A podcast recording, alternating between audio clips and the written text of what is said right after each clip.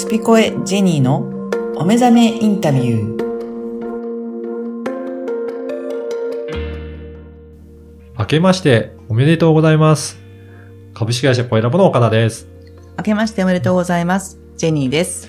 ジェニーさん、今年もよろしくお願いいたします。今年もよろしくお願いいたします。あの、いよいよ2021年になりましたけど、今って、あの、時代が大きく変わっている、そんな時期というふうにもお伺いしたんですが、これど、どういった時期になるんでしょうかね？はい。えっ、と、これはあの、天体の動きからなんですけれども、んえー昨年の12月22日の冬至の日にですね、あの、大きく、その、えー時代が変わるという、うんあの、惑星の配置になったとうん。いうところで、あの、その日を境に、その前はですね、うん200年ちょっとの間、あの、地の時代、うん土地の地ですね、うん地の時代といって、あの、物質的な時代ですね。例えばうん物を作るとか、はい。えー物を所有する、はい。あの、まあ、お金を使う、うん。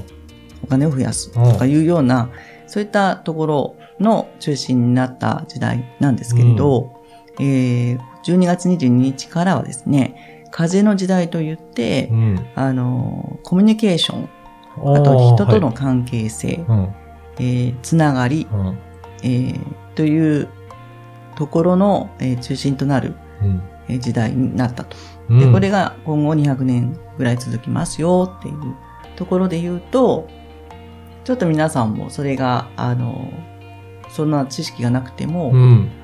まあね、まだこの、えーコロナという、うん。あの、特殊な、えー時間を過ごしている中で、えーたくさん価値観変わってきたと思うんですよね。そうですよね。特にこのコロナの時代で、やっぱり世の中も大きく変わったなと思いますし、うん価値観もなんか変わったなっていうのも、まあそういった、あのー、スピリチュアルの感覚なかったとしても、うん。あの、そういった世の中のん仕組みとか流れが変わってるっていうのは、皆さん感じてるところもあるんじゃないかなと思いますけどね。だいぶね、うん大きく変わったんじゃないかなと思います。うん。はい。そうですね。あの、こういった時代の変化の中で、じゃあ、あの、一般の我々なんかは、どういったことに気をつけていったらいいとか、うん。なんかそういったことってありますかね？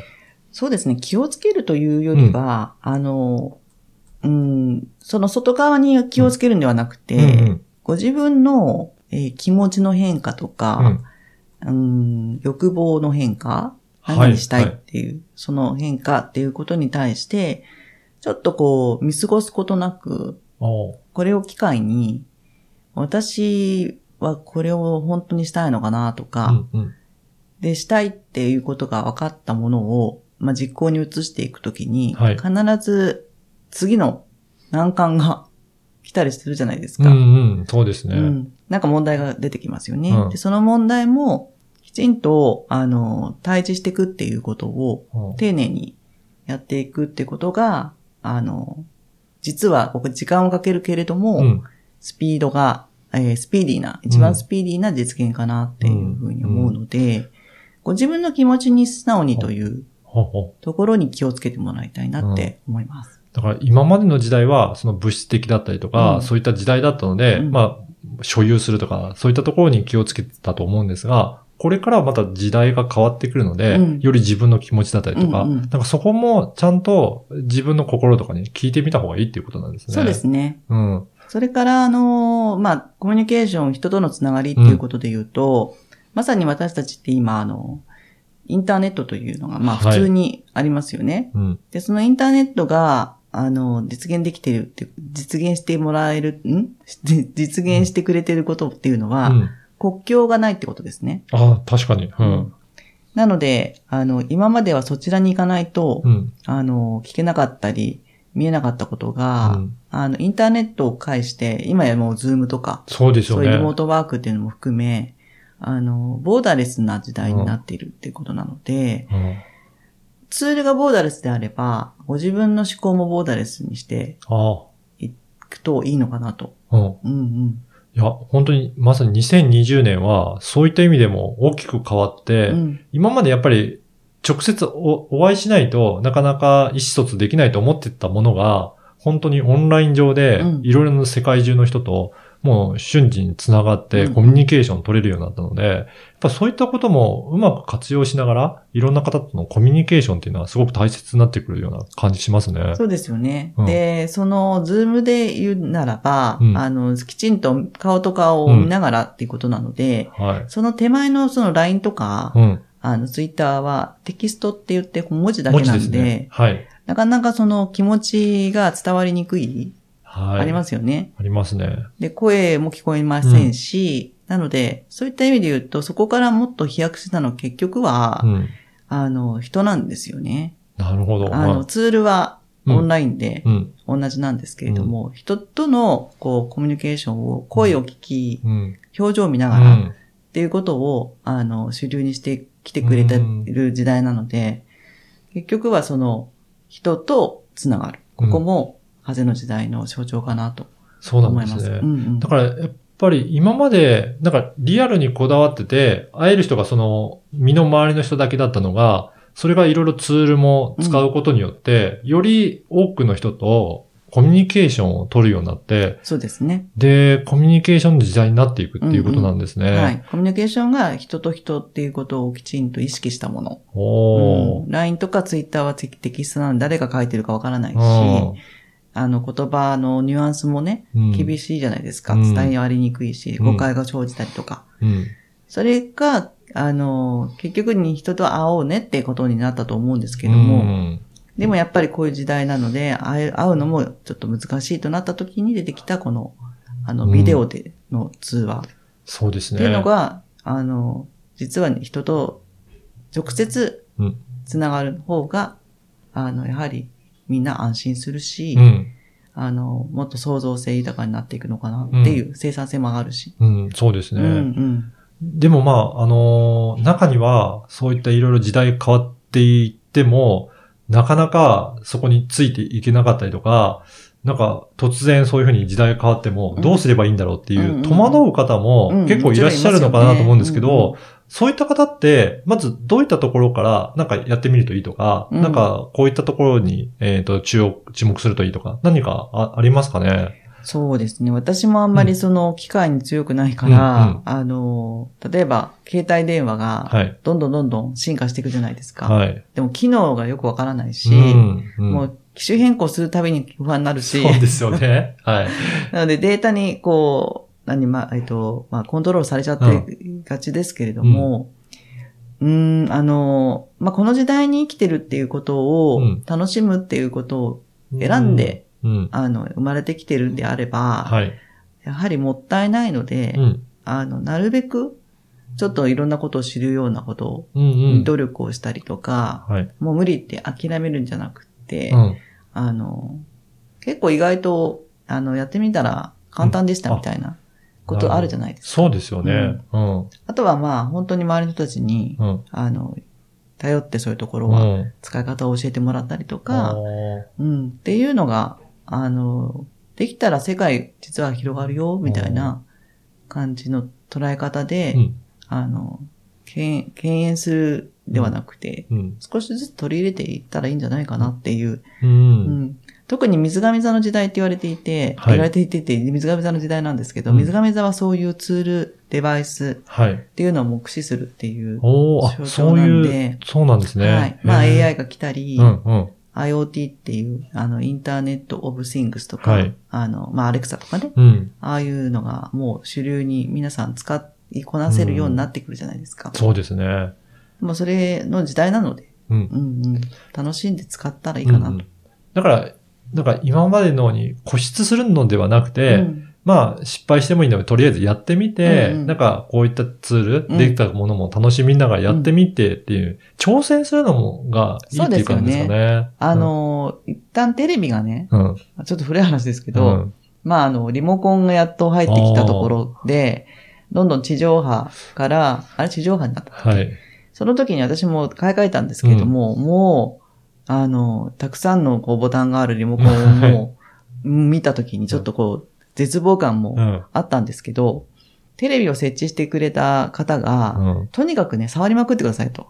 なるほど。あなたがはい触っている、あの、範囲だ、範囲は、あの、絶対に壊れませんとうん言われたから、はいあ、なるほどねと。はい。触ってみると覚えないかなって言って、うんうんって言ってみんなだんだん慣れていくじゃないですか。そうですね。今やね、テレビはいは操作できるからっていうことで言うと、まあ慣れですね。そういうことですね。うんだから、今までの、あのーまあ、経験がないからといって、うん敬遠するんではなくて、うんうんちょっとやってみそていろいろ試してみると、新しい世界が広がるっていう。うん。まさにそういう時代に移り変わってるので、そうですね。ううんん。ちょっとめんどくさいとは思いますけど、うんうん。めんどくさいのも楽しいかな。っていう風にお最近私も思うから、ーうん。めんどくさいけど、ちょっとやってみようかなって思ったら、ね。あんまりめんどくさくなくって。おーやってみると。やってみると。そうですね。うんうん。うん。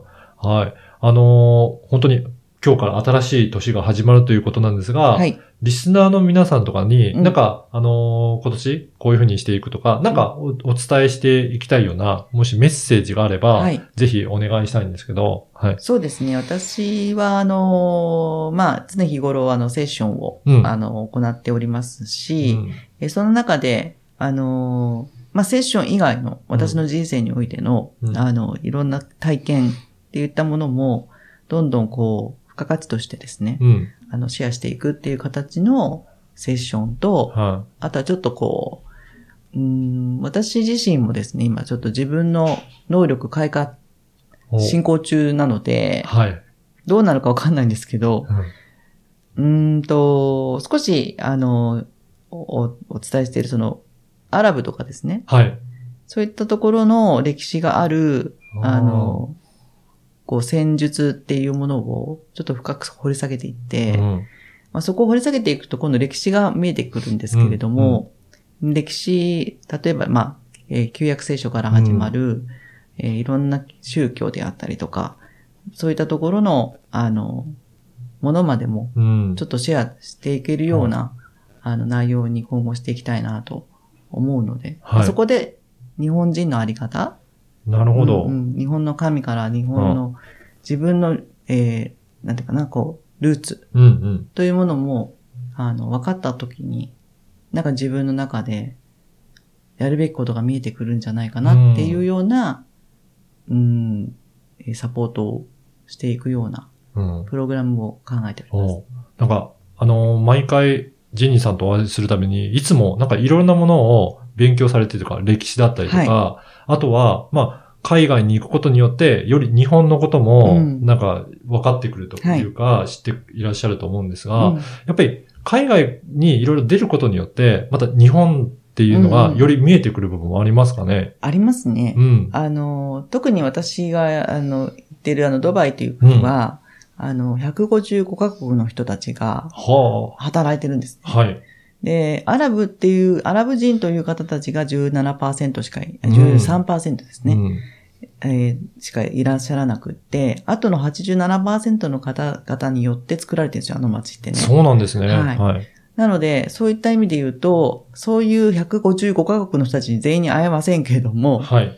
まあ、あの、何人かにおお話しすると、お話しすると、まさにこう、日本との全然違う部分っていうのは、あの、もちろんあるんですが、日本人が、うん。あの、世界中に行けるパスポートを持っているうんうんん。ですけれど、はい。そういうふうに、あの、出稼ぎに来ている人たちなんかは、はい。えー日本に来れないですよ。だから、日日本本のパスポートだと、本当に世界行ってもいいよっていう許可されてるけど、うん世界によっては行けない国が多いっていうことですよね。ビザが必要だったり、まあ、もともと国交がないからそこは、あの、行けないとか、はい。そういうことをあらかじ、改めて知ると、あみんな制限がある中であ、も、あの、それなりに楽しく行こう、生きようという努力をしてるんですけど、日本人ってうん。、はい。まずそういう恵まれてるところにいるってことにもちょっと、うんうんあの、気づいてないし、あの、もったいないなっていう。なるほど。うん日本人のあの全体的なパスポート所有率って、うん実は15%か20%ぐらいらしいんですよ。うん。なので、持ってたらあちこち行けるものうをん。持たないうんっ。ていうのは、まあ、個人の選択ですけど、うんあちらかの人たちから見たらもったいない。答えなんで行かかないのってていうことであったりとか、あとはあの、最近ちょっと本で知ったんですけども、あの、ドバイの国王のね、あの、本の中にあったのは、なぜあんなにドバイが今、うんあの、きらびやかで、あの、いろんなものをこうアピールするか、うん、まあ、まあ、無税であるからっていうことと、あとは、まあ、あのー貨物と観光の、まあ、第一拠点にな,、ってるんですけども、そうしなきゃいけない義務があったって書いてあったんですうよね。ん。なぜならば、アラブ、イスラムっていうところは、あの、今でもそうですけど、政情不安だったりとか、あの、まあ、紛争あったり、うん。まあ、いろんな不安定要素が多数ある中、これからあの、社会を背負って立つ、あの、ティーンエイジャーの子と子たちが鬱になってるっていうことを知ったときに、よりここを安全で楽しい場所にしていかなければいけないとうん。いうところで幸福を追求することをもう国の、あの、何？えっ、と、国の、なんていうのかな、目的？うん。として、あの、掲げて、幸福賞とかにあるんですよ。そうなんですね。幸福国務大臣と言います。おお。だからね、本当に国を挙げて、はいそういったことを取り組んでいるっていうことそうんですね。すね。逆に言うと日本は、うん。あの、あまり、その、ふまあ、いろんな経済の不安はありますけども、外的要因でね、戦争があるわけではないですし、まあ、ほぼ、ほ、ほぼほぼの、うん。ある程度の平均値の、あの、やれることも、食べることも、寝るところもあるしうんうんっていうところで言うと、幸福の追求をしようという動機がないんですよね。なるほど。だけど、実は幸福じゃないじゃないですか。うんうん。う。うんん。満足はしてない。そうですよね。うんうんでも、もっと大変な国の方が、その欲求が強いうん。ので、逆に追求をするっていう力が強いので、うん。もうどんどんどんどんそれを実現していってるんですよ。うん。でも日本はそれが、あの、実現しようという気持ちにもなってないから、うん全然対象なところにいるっていうことが、最近の私のホットな、あの、わ自分にとっての話題なんですけど、ここのところをちょっとなんか伝えてもいきたいなっていう。なんか、だとすると今年2021年、うんジェニーさんの活動としては、はいなんか、こんなことをやってみたいとか、うん。こういうふうにや、あの、進めていこうとか、何かありますかね、今考えられてそうですね。スピリチュアルっていうところよりは、ちょっとカルチャー的なとこうんうろん。を、その、いろんな観点から楽しい、うん。あの、意味で、歴史と、やっぱりその、今の、あの、世界の情勢とかっていうのを、今一度、もうちょっとうん。自分たちで、あの、追求していたときに、あの、日本人の役割っていうのはやっぱ大きいんですよね。はい。あの、彼らがこれから進んでいこうと思っている時代をもう知ってるっていう認識うんうんは彼らにはあるんですよ。で日本はもう終わってると思っちゃってますけども、あの、あちらから見たらもうどんどん教えてほしいなっていうう、ん。そういった役割があるってことはもう明らかなので、そういった意味で言うと、お目覚めっていう意味で言うは、うん。あの、より、えー一人でも多く、うん。あまあ自分も含めですけど、うん日本人としての目覚め、う。うん。をしていくことによって自分も救われますし周りも救えるしなんなら世界も救えていくんじゃないかな、うん。日本が世界を救うんじゃないかなと、はうん、思うようななんかあのご案内をしていきたいなと思ってます。これはずっと続くと思うんですけど、はい。うん。なんか今後、こういった方、インタビューされるとか、もうすでに予定があったりとか、うん。なんか考えられてるようなことってありますかね？この番組の中で。そうですね。えっと、うん。今年は、うん。あの、より一層ちょっと国際色おをー、あの、豊かにしていこうかと思うので、うん。海外にいらっしゃる日本人で、うん。